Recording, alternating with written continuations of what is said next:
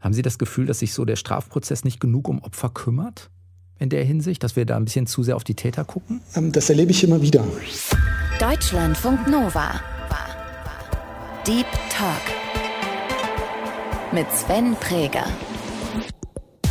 Und mein Gast diese Woche ist der Rechtsanwalt und Fachanwalt für Strafrecht Ono Ösata. Da geht es um viel und mit dieser Verantwortung geht man da auch rein. Was ist denn daran das Verwerfliche und was ist daran das Falsche? Wir müssten es doch eigentlich mit einem Gericht zu tun haben, was sagt, nur gerne, nur zu. Sprechen Sie. Wir haben 75 Jahre auf diesen Moment gewartet. Was der Anwalt erlebt, ist ja nicht ansatzweise vergleichbar mit dem, was den Betroffenen widerfahren ist. Klar, natürlich, ich vertrete die Interessen meiner Mandanten aber ich verteidige auch den Rechtsstaat. Inwiefern können wir eigentlich jemanden, der in so eine Tötungsmaschinerie eingebunden ist, aber jetzt nicht die Waffe abdrückt, inwiefern können wir so einer Person eigentlich einen strafrechtlichen Vorwurf machen? Ich könnte mir auch nicht vorstellen, einen Rechtsterroristen per se irgendwie zu verteidigen oder, oder einen Nazi oder sowas.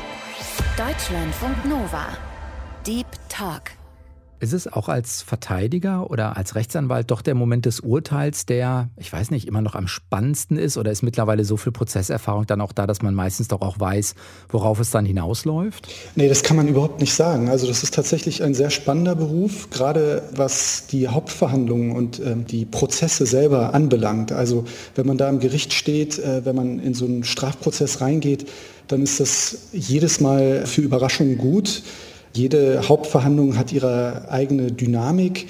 Und das kann man überhaupt nicht vorhersehen. Also da sind wirklich Sachen, wo man dachte, okay, das ist so ein bisschen aussichtslos, sind dann ganz anders verlaufen, als, als man äh, es sich vorgestellt hat am Anfang. Ähm, und auch Sachen, wo man, wo man eher dachte, okay, das ist hier unproblematisch, hier kriegen wir die Kuh vom Eis. Es ist dann doch ein bisschen komplizierter geworden, als man dachte. Es ist aber jetzt nicht so Barbara Salisch-like, also dass dann irgendwie immer ähm, eine unglaubliche Wendung eintritt und, und dann ein Zeuge auftritt, der der komplett alles dreht und die Handlung sich verändert. Und äh, so ist es nicht oder in den seltensten Fällen, aber es ist doch, dann hat es doch eine Eigendynamik, die für Überraschungen gut ist. Ono Ösata kommt aus Berlin-Wilmersdorf und hat an der Freien Universität in Berlin studiert. Er ist Rechtsanwalt und eben Fachanwalt für Strafrecht. Bekannter geworden ist er vor allem als Vertreter der Nebenklage. Das bedeutet, er vertritt Opfer oder deren Angehörige im Strafprozess gegen die mutmaßlichen oder den mutmaßlichen Täter. Und das bezeichnet man eben im Strafprozess auch als Vertreterin oder Vertreter der Nebenklage. Momentan vertritt er unter anderem drei Überlebende des Konzentrationslagers Stutthof, das sind Überlebende der Shoah, also Überlebende des Völkermords der Nazis an den Juden. Vor Gericht steht dort eine damalige Sekretärin des KZ-Kommandanten. Das Ganze findet vor dem Landgericht in Itzehoe statt. Und die Frau ist angeklagt in mehreren tausend Fällen wegen Beihilfe zum Mord. Ist das etwas, worauf man sich jeden Tag neu darauf vorbereiten muss, weil es doch nochmal, ich meine damit eher emotional, nicht die Aktenlage, weil es doch so herausfordernd ist, so einen Fall zu betreuen? Ja, das würde ich so unterschreiben. Also man geht mit so einer, mit einer großen Demut in, in so ein Verfahren weil ähm, es dann natürlich äh, auch die Aufarbeitung von Geschehnissen geht, die ähm, tief in unsere Geschichte verankert sind. Die, also die größten Verbrechen äh, der Menschheit äh, werden dort mit verhandelt natürlich, äh, auch wenn da nur ein äh, Angeklagter oder eine Angeklagte sitzt, spielt natürlich die Shoah eine große Rolle. Natürlich geht es auch um die Schicksale der Mandanten, die man äh, vertritt. Und das sind natürlich sehr dramatische Ereignisse, die dort vorgefallen sind und die die Menschen da erlebt haben. Und man selber ist ja dann in meinem Fall dann als Nebenklagevertreter das Sprachrohr oder der, ähm, ja, der Vertreter dieser Betroffenen. Das ist natürlich eine, eine, besondere Aufgabe, die auch wenn man äh, das jetzt schon öfter gemacht hat, nicht dazu führt, dass man da so eine Abgebrühtheit oder so entwickelt und das so alltäglich ist, dass es nichts Profanes, sondern da geht es um viel. Und mit dieser äh, Verantwortung geht man da auch rein. Wie kommen diese drei Überlebenden jetzt gerade zu Ihnen? Wie passiert das? Das äh, hat sich so ergeben. Ich bin seit 2015 in äh, Fällen dieser Art involviert durch die Zusammenarbeit mit Kollegen, die eben auch Opfer vertreten, Opfer der Shoah, Hinterbliebene der Shoah, hat sich das so ergeben, dass dann ich auch Mandanten vertreten habe und ähm, auch die Zusammenarbeit mit Organisationen, mit Gemeinden führt dann eben dazu, dass man äh, Kontakt äh, herstellt zu Überlebenden, die interessiert sind, ihre Geschichten zu erzählen, die an der Schuldfeststellung von ehemaligen SS-Angehörigen interessiert sind und die äh, da dann sich eben da auch an den Prozessen beteiligen möchten. Jetzt geht es in dem Fall also um die KZ-Sekretärin. Ist das was, wo also die drei Überlebenden, die Sie jetzt in der Nebenklage vertreten, tatsächlich sich an die Person erinnern können? Also kennen die diese Sekretärin dann oder haben die nur von ihr gewusst? Äh, nein, weder noch. Also äh, meine Mandantin kennt die Angeklagte nicht. Sie war ja Sekretärin in der Kommandantur des ähm, Konzentrations- und Vernichtungslagers Stutthof. Man hat sich weder gekannt noch hat man sich gesehen. Das ist aber auch nicht ähm, zwingend erforderlich. Also das ist keine Voraussetzung, um sich als Nebenklägerin diesem Verfahren anzuschließen. Voraussetzung ist, dass man entweder in dem Tatzeitraum, in dem Zeitraum, wo die Sekretärin ihren Dienst versehen hat im äh, KZ Stutthof, dort selber war und damit sozusagen selber Opfer eines versuchten äh, Mordes gewesen ist, weil man das ja überlebt hat, oder dass man Hinterbliebene ist, also Angehörige eines Mordopfers, das in dieser Zeit dort den Tod gefunden hat. Jetzt ist das ja total nachvollziehbar. Also sowohl das Überlebende des KZ sagen, ich möchte mich vielleicht zu einem Verfahren auch nochmal anschließen, damit auch nochmal eine Öffentlichkeit davon erfährt, wie war das in diesem KZ? Also auch meine Geschichte nochmal einen Raum bekommt. Und gleichzeitig wird das ja wahrscheinlich sehr wenig dazu beitragen, die individuelle Schuld dieser Frau nachzuweisen. Oder schätze ich das falsch ein? Beides ist wichtig. Es ist natürlich wichtig, dass man außerhalb des Gerichtssaals diese ganzen Erlebnisse, Geschichten, Biografien festhält für die Nachwelt. Äh, das ist, das ist total essentiell, um Geschichte zu verstehen, um den heutigen Zustand äh, unserer Gesellschaft zu verstehen. Es ist natürlich wichtig, dass, dass wir das festhalten. Es ist aber auch natürlich im Interesse der Opfer, der Hinterbliebenen, dass diese Geschichten nicht vergessen werden, wenn man mit den äh, Überlebenden spricht, äh, die teilweise 30 Angehörige verloren haben oder noch größere Anzahl an Familienangehörigen verloren haben, die ihren Besitz, ihr Heimatland verloren haben, dann ist das, was für die am wichtigsten ist, eigentlich am, äh, am essentiellsten, für, auch für ihr, für ihr Weiterleben ähm, oder die Aufgabe, die sie sich selber gesetzt haben, ist, dass sie nicht vergessen werden und dass das, was ihnen angetan wurde, nicht vergessen wird. Das muss natürlich außerhalb des Gerichtssaals stattfinden. Das gehört aber auch in den Gerichtssaal. Und das gehört auch in dieses Verfahren, das sich mit der Schuld, der, mit der individuellen Schuld, wie Sie es gesagt haben, der Angeklagten äh, auseinandersetzt. Denn natürlich ist das auch Teil ihrer individuellen Schuld. Das ist ja auch Ergebnis ihres Verursachungsbeitrages in dieser Tat. Ihr wird ja vorgeworfen, dass sie Beihilfe geleistet hat zum Mord in, in vielfach Tausenden von Fällen durch ihre Tätigkeit dort, dass sie die Arbeit des Lagers durch ihre Tätigkeit aufrechterhalten hat. Und Dafür braucht es natürlich auch die Geschichten der individuellen Opfer, auch wenn es da keine direkte Beziehung gibt oder keine direkte Interaktion zwischen den Akteuren, ist das trotzdem aus meiner Sicht äh, sehr essentiell. Und es ist natürlich so, dass in den letzten Jahrzehnten und insbesondere nach Ende des Krieges keine richtige strafrechtliche Verfolgung stattgefunden hat. Und ähm, vor dem Hintergrund muss man eher nur sagen, das muss man das ja begrüßen, dass das jetzt passiert und dass die Opfer, die noch nie vor einem deutschen Gerichtssaal gehört wurden, jetzt Gelegenheit haben, das zu tun und ihre Geschichten zu erzählen. Das ist ihnen wahnsinnig wichtig. Das ist also auch ein Stück sozusagen Anerkennung der, jetzt mal hochgefasst gerade, Anerkennung der Bundesrepublik, die sagt, wenn wir das vernünftig aufarbeiten wollen, dann muss das auch im System der Justiz stattfinden, auch wenn es möglicherweise gar nicht zu einer Verurteilung jetzt von mir aus der KZ-Sekretärin dann kommen würde. Absolut richtig. Das ist eine Bestätigung und das ist eine Selbstvergewisserung unseres Rechtsstaats, der eben nicht Leute, die in schlimmste Verbrechen äh, verwickelt sind, einfach laufen lässt. Aus Gründen der beispielsweise Prozessökonomie, weil wir sagen, ach, das ist ja alles so teuer und lass uns das doch sein und was soll, was soll denn das und so weiter. das ist total wichtig. Natürlich muss das alles auch in Einklang mit, mit äh, Menschenrechtsstandards geschehen. Äh, niemand will, dass eine 96-jährige ähm, Dame aus dem Altersheim äh, an diesem Verfahren zugrunde geht und äh, ähm, einfach aufgrund der Strapazen verstirbt. Das natürlich muss sie äh, medizinische äh, Behandlungen erhalten. Das muss alles überprüft werden von Ärzten.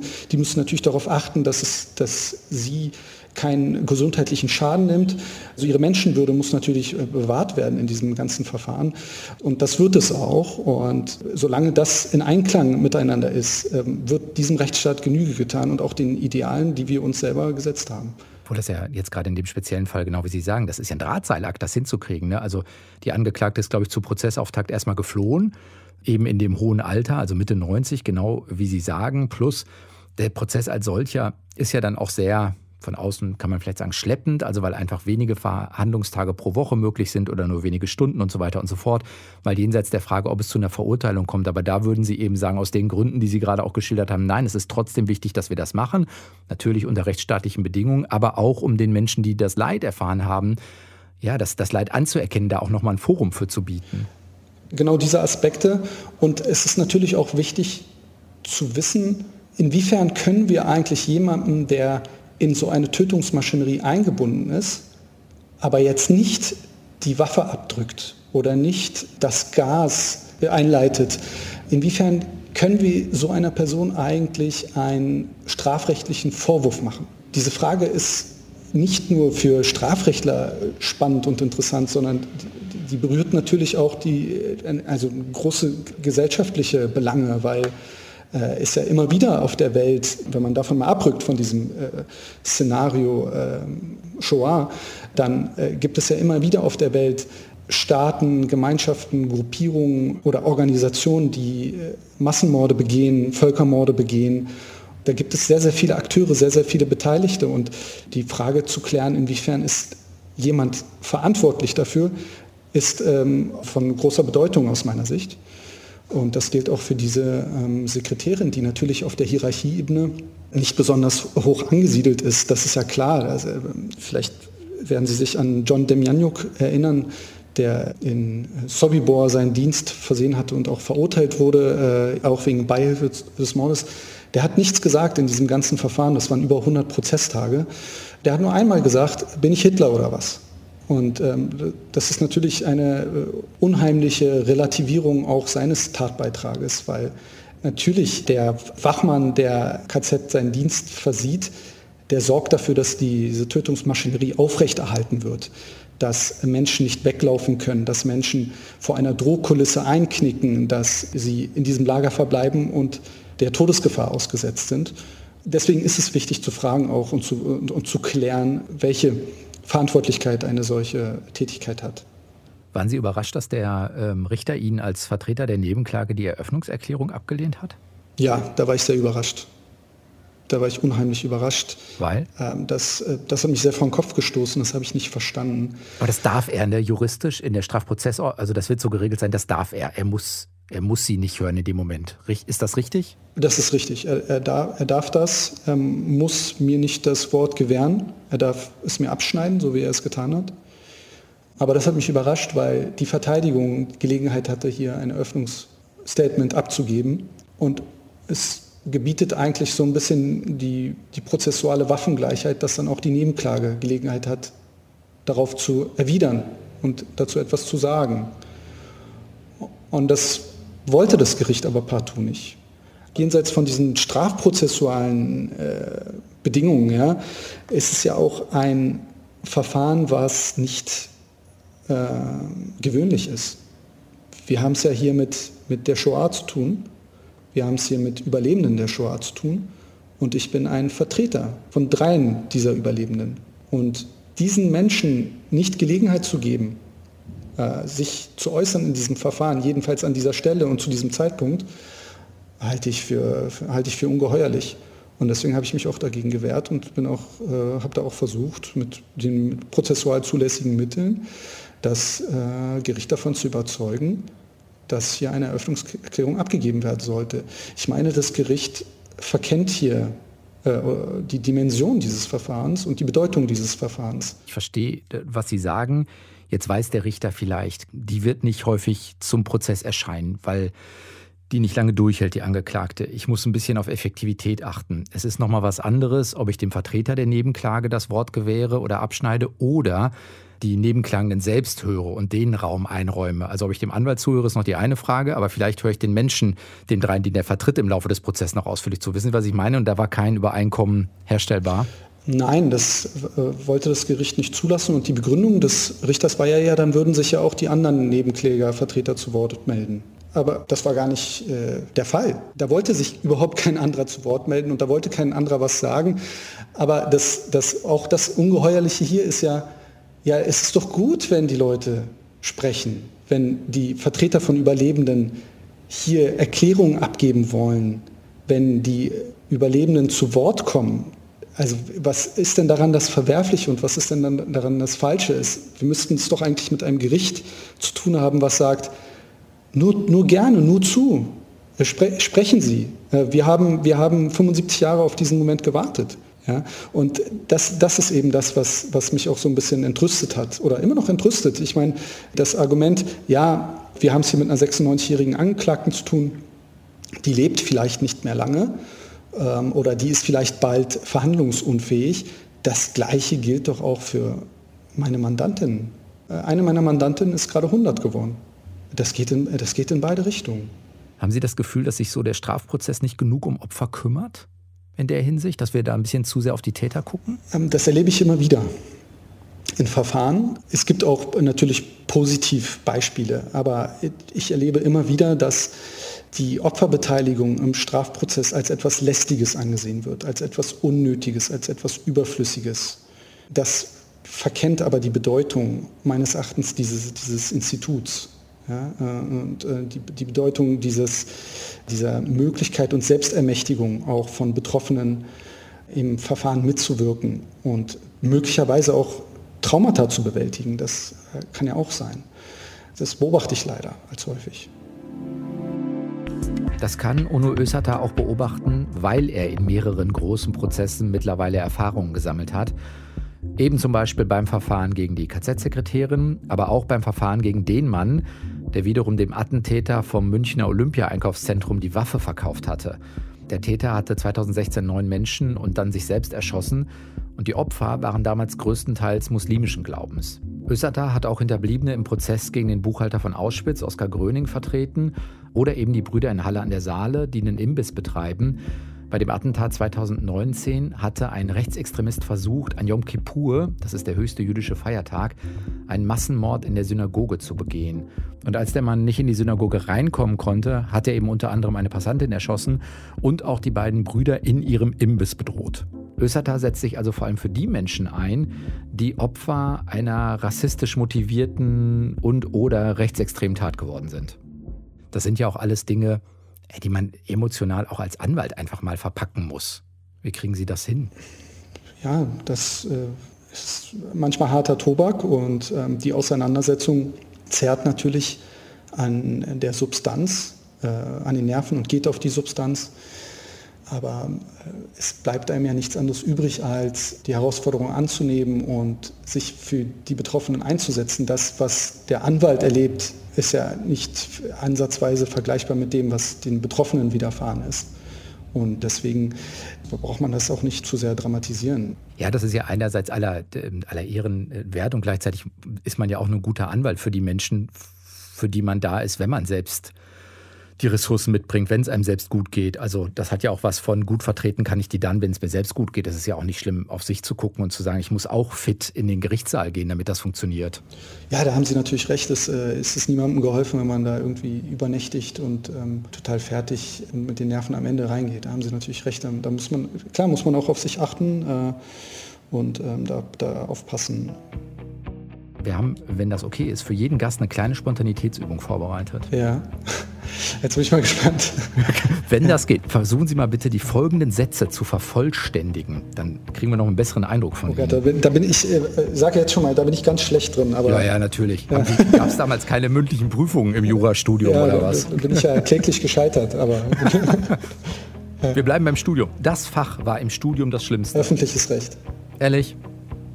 War nicht ihrs? War irgendwie nicht meins. Ich dachte mal, ich, ich, ich kann es und ich habe es verstanden und dann ähm, gab es immer ähm, eine Breitseite später bei den, bei den Prüfungen. Irgendwie, ähm, ja.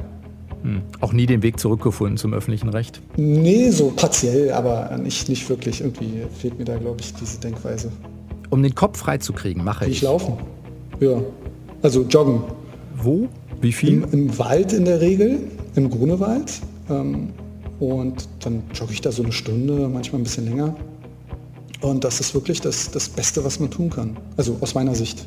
Dann kriegen Sie den Kopf wirklich frei. Da kriege ich den Kopf wirklich frei. Danach geht es mir wirklich viel, viel besser und ich mache das leider viel zu selten. Ich äh, klebe leider viel zu viel am Schreibtisch. Das Beste an Berlin ist. Oh. Sehr gut. Ja. Die Pause sagt alles. Das nehmen wir so.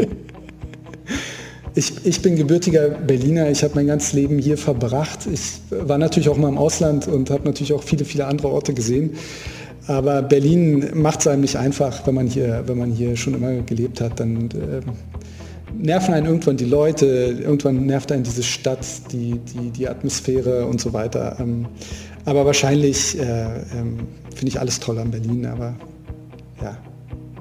Und das Letzte, als Anwalt verstehe ich mich als? Als ja, Vertreter, Verteidiger des Rechtsstaats. Also klar, natürlich, ich vertrete die Interessen meiner Mandanten, aber ich verteidige auch den Rechtsstaat, weil der Rechtsstaat würde beispielsweise ohne Beschuldigten oder die Wahrnehmung von Beschuldigtenrechten nicht funktionieren. Dann wären wir ganz schnell wieder da, wo wir in den 30er Jahren waren. Und wenn ich Opfer vertrete, vertrete ich natürlich auch wichtige Belange, weil äh, wenn wir Opfer einfach, wenn wir deren Perspektive nicht äh, wahrnehmen, wenn wir denen nicht zuhören, wenn deren Rechte auch nicht richtig gewahrt werden, dann äh, ist das auch gesellschaftsschädigend, spaltet die Gesellschaft und schadet uns allen.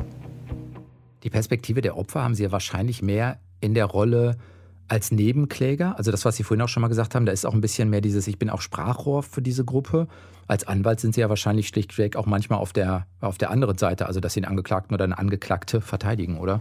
Genau, das kommt auch vor. Äh, also, äh, also kommt natürlich regelmäßig auch vor, es äh, kommt sogar häufiger vor, als dass ich Opfer vertrete, weil ich bin ja auch Strafverteidiger. Und dann trifft man natürlich auch auf der Gegenseite auf Betroffene und Opfer. Gibt es da eine Grenze? Also ich denke gerade an sowas wie, keine Ahnung, wenn Sie jetzt die Prozesse, die ähm, NS-Prozesse mitmachen oder Sie haben auch die Brüder in der Nebenklage vertreten, die den Dönerladen hatten am Anschlag von Halle. Wäre das möglich zu sagen, keine Ahnung, den Attentäter hätte ich auch im Zweifelsfall vertreten? Nein, den hätte ich nicht verteidigt. Und da gibt es auf jeden Fall eine Grenze, natürlich. Also man sagt äh, unter Strafverteidigern, never blame the victim. Inwiefern? Und das ist natürlich, das ist eine Strategie, äh, aber die ist auch, da ist man auch gut beraten. Ja, das, das fällt auf einen selber zurück, wenn man sich beispielsweise, äh, wenn man zu hart Zeugen oder geschädigte Zeugen befragt, wenn man in entwürdigender Manier daherkommt, wenn man ihnen versucht, das Wort abzuschneiden, wenn man äh, sie verhöhnt, äh, dann schadet man seinem Anliegen. Dann äh, tut das nicht gut und es ist auch einfach äh, nicht anständig, meines Erachtens, weil dort ja jemand sitzt, der in der Regel dem äh, sehr, sehr Schlimmes widerfahren ist. Man kann die Interessen seines Mandanten verteidigen, man kann den Beschuldigten verteidigen, ohne dass man das Opfer entwürdigt. Und ähm, das ist eine wichtige Grenze, die man, die man ziehen muss, meines Erachtens. Ich meinte auch im Sinne von, gibt es Täter, wo Sie für sich selbst sagen würden, die verteidige ich generell nicht, weil ich das nicht glaubwürdig hinkriege für mich? Oder ist die Überzeugung dazu sagen, naja, jeder Täter hat eben das Anrecht, so funktioniert unser Rechtsstaat, es ist auch gut, dass das so ist, also muss es auch gehen bei jedem. Ja, das ist definitiv meine Überzeugung. Das heißt, ich würde äh, niemandem einen Vorwurf machen, der beispielsweise äh, jemanden ver verteidigt, dem der Vorwurf äh, des Kindesmissbrauchs gemacht wird oder der jemanden verteidigt, der äh, Menschen auf dem Gewissen hat, so, so wie der äh, Halle-Attentäter beispielsweise. Mhm. Das ist ja nicht, das ist nicht der, der, der Vorwurf, den ich machen würde. Das wäre auch falsch und das würde auch, äh, das wäre ja inkonsequent, wäre ja falsch. Ich meine, jeder verdient eine äh, Verteidigung, sonst funktioniert das nicht. Sonst sind wir, wie gesagt, schnell bei der bei der Inquisition gelandet. Zu mir, ich würde wahrscheinlich so jemanden nicht äh, verteidigen, weil ich da einfach zu emotional dann vorbefasst bin. Erstens habe ich eine Tochter, da könnte ich mir nicht vorstellen, äh, jemanden zu verteidigen, der, der sich vielleicht an Kindern vergangen hat oder dem sowas vorgeworfen wird. Und ähm, ich könnte mir auch nicht vorstellen, einen äh, Rechtsterroristen per se irgendwie zu verteidigen oder, oder einen Nazi oder sowas. Es kommt aber immer auf den Einzelfall an, wenn äh, da jemand beispielsweise sitzt, der äh, äh, geläutert ist, der ähm, sich distanziert, der ähm, Tabula rasa machen will und so weiter, ja, dann, dann äh, ist das natürlich, dann muss man sich diese Frage immer wieder von neuem stellen. Deswegen ist das schwierig, da so kategorisch eine Antwort drauf zu finden. War Ihnen klar früh, dass es Strafrecht für Sie werden würde? Also bei Örecht habe ich schon, habe ich verstanden, das war es nicht. War dann irgendwann klar, dass es Strafrecht sein soll? Äh, das wurde relativ spät klar. Also im Studium fand ich das schon immer am interessantesten. Aber da, da war mir überhaupt nicht klar, dass ich mal Strafverteidiger sein könnte oder Opfervertreter sein könnte. Das hat sich so dann im Laufe, äh, also als ich mich dann als Anwalt zugelassen habe, hat sich das dann sehr schnell ergeben, dass ich da irgendwie am besten meine, meine Fähigkeiten entfalten kann, dass äh, mir das auch am meisten Spaß macht. Das heißt aber vor allen Dingen auch viel zuhören. Ne? Gerade wenn man so Nebenklägerrollen äh, einnimmt, dann hat man ja doch häufig auch Menschen, die viel Leid erfahren haben, wo man wahrscheinlich auch einfach mal in die zuhörende Rolle gehen muss. Also jetzt nicht vor Gericht, sondern alles das, was davor passiert. Absolut richtig, ja. Man muss viel zuhören, man muss sehr empathisch sein. Man muss den Leuten viel Raum lassen, gerade wenn, wenn ihnen etwas widerfahren ist dann ist das natürlich äh, auch eine Sache, die einem nahe geht und ähm, die äh, natürlich auch äh, Dinge abverlangt von jemandem, die über das Juristische hinausgehen. Das ist, das ist ganz klar. Das, das muss man machen, das muss man mitbringen. Das entwickelt man dann auch mit der Zeit ähm, und setzt das dann für die Leute ein. Wenn, wenn, wenn man das nicht kann, wenn man das nicht will, dann wäre man besser beraten, das nicht zu tun. Sind viele der Menschen, die Sie gerade in der Nebenklage vertreten, zufrieden nach so einem Prozess? Die Bilanz fällt da ein bisschen durchwachsen aus. Also es gibt Verfahren, da sind die Mandanten schon erleichtert, dass sie sich beteiligt haben, dass sie ihre Geschichte erzählt haben, dass sie Gelegenheit hatten, Einfluss zu nehmen auf das Verfahren, Zeugen zu befragen, ähm, die Akte gemeinsam mit dem, mit dem Vertreter zu lesen und so weiter, anwesend zu sein im Verfahren. Das, das gibt es beispielsweise das Halle-Verfahren, da habe ich zwei Mandanten vertreten, die ähm, Betreiber des Kiezdöners, der ja auch Anschlagsziel war. Da weiß ich, dass es meinem Mandanten gut getan hat, dass er, dass er da war, dass er zugelassen wurde als Nebenkläger. Das stand ja schon zur Debatte anfänglich. Das wollte die Bundesanwaltschaft nicht, die hatte sich dagegen gesträubt. Da war es ihm ganz, ganz wichtig, dabei zu sein. Und er hat auch keinen Prozesstag verpasst und war auch froh darüber, dass das Gericht den Opfern, den Betroffenen einen großen Raum eingeräumt hat, um ihre Leidenserfahrungen da zu erzählen. Aber auch da beispielsweise so gewesen, dass er am Ende des Verfahrens dann nicht zu 100 Prozent zufrieden war. Ähm, das Gericht hat dann nicht beispielsweise festgestellt, dass er Opfer eines versuchten Mordes war. Das war ihm auch sehr wichtig. Das konnten wir nicht erreichen. Und insofern ähm, hat er ein lachendes und ein weinendes Auge. Und es gibt aber auch Fälle, wo die Mandanten unglücklich rausgehen aus so einem Verfahren unzufrieden sind. Beispielsweise OEZ-Verfahren, also bei dem Verfahren gegen den Waffenhändler, demjenigen, der dem Attentäter von München 2016, der neun Menschen ermordet hat, die Waffe besorgt hat.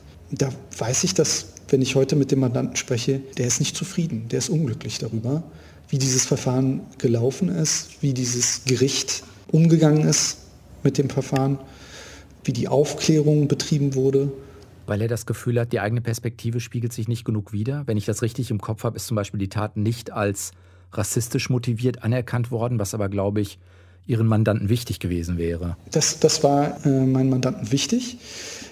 Äh, das ist dann verspätet doch geschehen. dass ähm, äh, mehrere Jahre später gab es dann doch diese Einordnung seitens der äh, Staatsregierung in Bayern und auch seitens der Ermittlungsbehörden in Bayern, die hatten sich aber dagegen gestellt, ganz lange. Das ist ein Aspekt, der jetzt aber nicht ähm, das Verfahren selber betrifft, sondern die Tat an sich und die Aufarbeitung und der Umgang mit der Tat äh, und auch mit, mit Rassismus.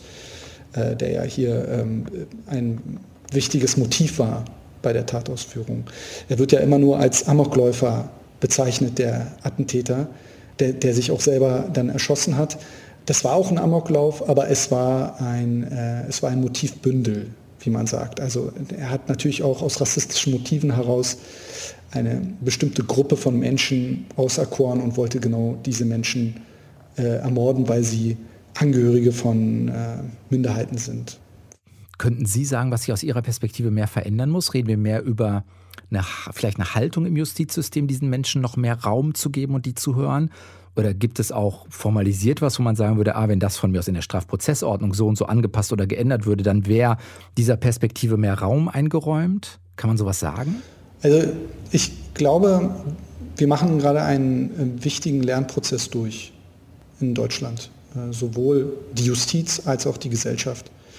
Ich glaube, die große Zäsur ist die Selbstenttarnung des NSU. Damit einhergeht eine, ähm, die Erschütterung einer Gewissheit in unserem Land, dass es ähm, keinen Rechtsterrorismus mehr gibt, dass der Rassismus weitestgehend überwunden wurde.